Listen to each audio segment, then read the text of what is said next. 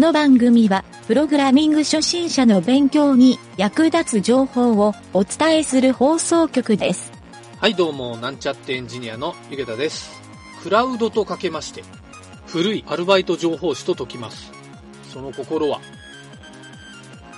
課金で便利に使えるでしょう。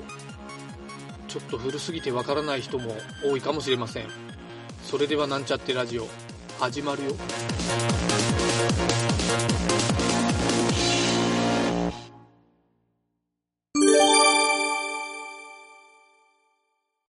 はい、それではパソコンに詳しくなろうのコーナー。今回はですね、パソコンが壊れた時の対応というのをいろいろお話ししてみたいなと思います。パソコンにですね、詳しくなると、一番本領が発揮されるのは、やっぱり故障に対する対応ですかね。どこが壊れているかっていう勘が働くっていうのが大きいのですが、修理費用とかですね、修理にかかる時間っていうのも限りなく短縮できます。パソコンを買ったばっかりの人っていうのはあまり経験がないとは思うんですけど、何年も同じパソコンを使っていると、必ず何かしらのトラブルに遭遇すると思います。僕もパソコンはもう何台も所有して、えーもう使ってないのもありますけど、大体やっぱり何かのトラブルがあって買い替えるっていうパターンが多いかなというのも事実ですね。はい。まあ、うちの母親なんかはですね、えーあんまりパソコンに詳しくないですけど、えーちょっとですね、パソコンに詳しくない人が、こういうパソコンのトラブルに遭うと、よくある例として、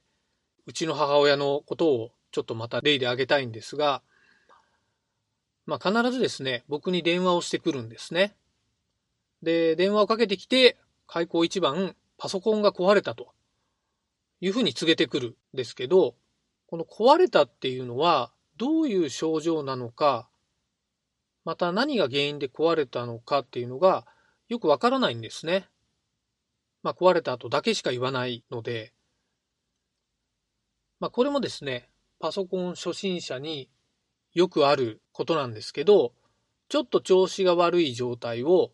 壊れたっていうふうに表現する。まあ、こんなあるあるがあるんですね。はい。これはですね、思った通りにコンピューターが動かないとですね、壊れたっていうふうに思いがちだと。まあ、結構心理的な要素も大きいと思うんですけど、まあ、これをですね、ちょっと一般家電で例えてみると、例えば、テレビを見ているときに、急に画面が真っ暗になったり、砂嵐になったり、えーリモコンを触っていないのに、そんな感じになったらですね、おそらくテレビを見ている人は壊れたんじゃないかなっていうふうに思ってしまうと思うんですよね。まあ、それと結構似てるんですけど、そのテレビがおかしくなった実際の原因は、実は強風でアンテナが傾いたりしただけだったり、まあ、もしかすると家の中で誰かが、えー壁から出てるそのテレビのコンセントとか、まあ、アンテナの配線を足に引っ掛けて引っこ抜いてしまったとか、まあ、そういった原因かもしれないんですが、まあ、テレビがいきなり映らなくなったらですね、まあ、壊れたんじゃないかなと思いがちだということ。まあ、これがですね、コンピューターにも同じことが言えるんじゃないかなと。まあ、むしろですね、テレビとかは、えーもうアンテナとかですね、配線とかもそこまで複雑じゃないものも多いので、なんとなく原因がわかりやすいと思うんですけど、パソコンとかそういったコンピューターはですね、えー中の仕組みがわからないと、もう壊れた以外に表現のしようがないんですね。はい。で、これらの、もし中身を知っていて、原因がわかれば、えーその原因を解決してあげることで、元通りに直すことができます。まあ同じように、えーテレビがそれで直ったとすると、パソコンもですね、やっぱり故障が直れば、えー、慌てず騒がず故障を見つけて直すということができると、まあ実は壊れてなくて、無事元通り動かすことができる状態にはしてあげることができると。まあ必ずではないんですけど、そういう可能性が高くなるっていうことですね。はい。ちょっと余談ですけど、仕事場などでパソコンにあまり詳しくない人がですね、こういったパソコンが壊れたっていう症状で、え、困ってる時に、まあ、それをですね、原因を特定してあげて、直してあげることで、えー、結構感謝されることって多いんですね。まあ、そういう光景をよく見てきたんですけど、この場合、えー、プログラミングをする人っていうのは、どちらかというと、やっぱり直す方の立場になってることが多いかなというのが僕の経験上の実感なんですけど、まあ、やっぱりプログラミングをする、えー、そういうのを分かってる詳しい人っていうのは、こういうパソコンの中も詳しい人が多いんじゃないかなと思っております。はい。ちょっと前段長かったんですけど、実際にこういったパソコンのですね、故障したとき、こうしたときに一体ですね、詳しい人はどういうことを考えて何をしているのかっていうのを、えー、ちょっとですね、話してみたいなと思います。まずですね、故障をしたっていう時は、これはですね、プログラミングともちょっと通じるんですけど、えー、原因を調べるっていうのがやっぱり一番なんですね。はい。プログラミングの場合は、原因となるバグっていうのを、えー、調べたり、まあ、再現性の確認とかっていうことをやるんですけど、そういったですね、原因を調べるっていうのがやっぱり一番のポイントだと思います。はい。まあ、大きく分けて、パソコンのハードウェアが原因で壊れているのか、それともソフトウェアが原因で壊れているのか、まあ、ソフトウェアって言ってもそのソフトウェアの中の設定とか操作によって壊れているのか、まあちょっとそこら辺のですね、ハードかソフトかっていう切り分けをまずすることで、対応は大きく変わってくるので、僕なんかはよくその、どっちが原因かっていうのは最初に調べるようにしてますね。はい。まあ傾向としては、どういう症状が起きてるかで、大体切り分けはできるんですね。まあ電源が全く入りませんっていう場合は、やっぱりハードウェア系の方が原因であったりするんですけど、まあ、それか OS は立ち上がるけど中で変な動きをしてるっていうのはウイルスであったりそういったソフトウェアの原因であることが多いのでまずはこのハードかソフトかっていうどっちかっていうのを見極められるぐらいのパソコンのスキルは身につけておいた方がいいと思います。はい。まあ、ここでですね、ちょっと注意点としてはですね、まあ、ハードウェアの故障っぽいけど、不安定な動きをするっていうような故障の仕方。まあ、こういったのがですね、たまに困りもんなんですけど、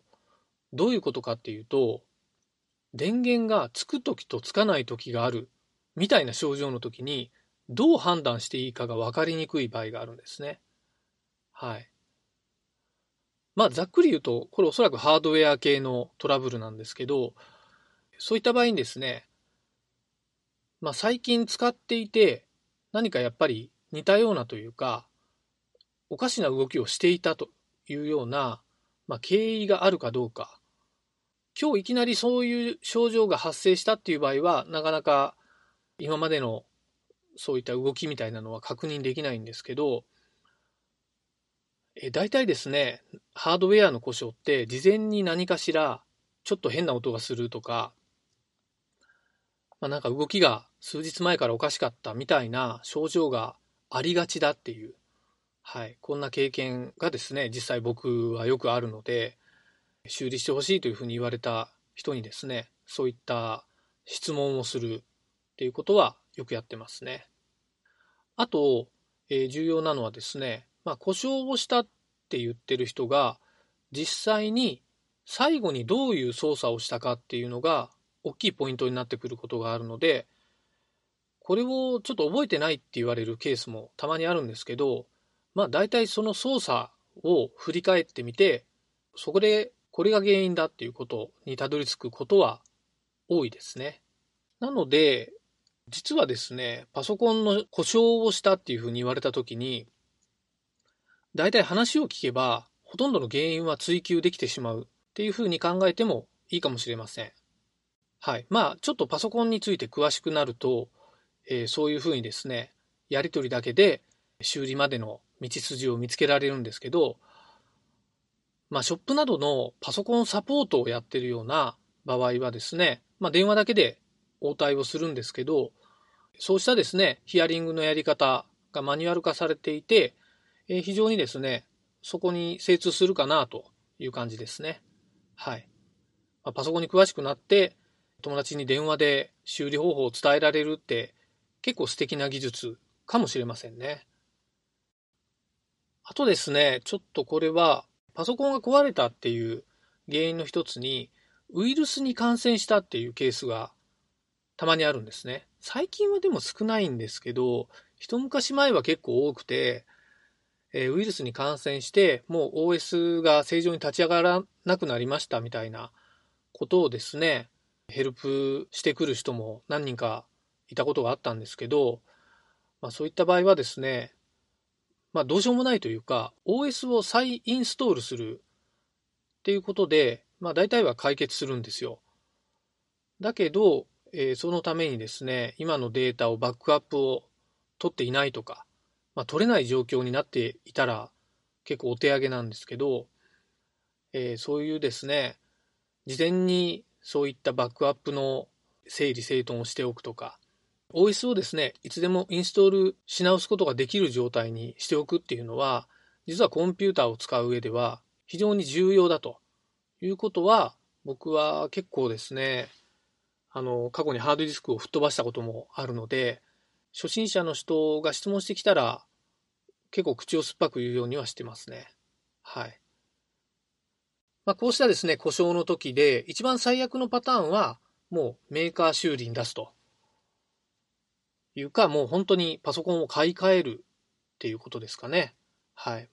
もう治らないっていう状態だと思います。そういうですね、最悪の事態もやっぱり経験をしてみて、いろいろとですね、自分なりにスキルとか経験を貯めていくっていうのがいいんじゃないかなと思うんですが、今日はですね、そうしたパソコンが壊れた時に、えー、まあ、どういう対応をするか、どういう考えをすればいいかっていう内容を話しましたが、えこれまでパソコンの故障などの経験をしたことがある人は、なんとなくそんな感じだね、みたいな風に聞いてもらえたかなと思うんですけど、まあ、よりですね、パソコンが詳しくなると、その対応も柔軟にできるかなと思ってお話をしてみました。はい、まだですね、パソコンについて、えー、詳しくなろうっていうコーナー、引き続き明日以降もするんですが、えー、面白いなと感じたら聞いてもらえるといいかなと思います。はい、本日は以上になります。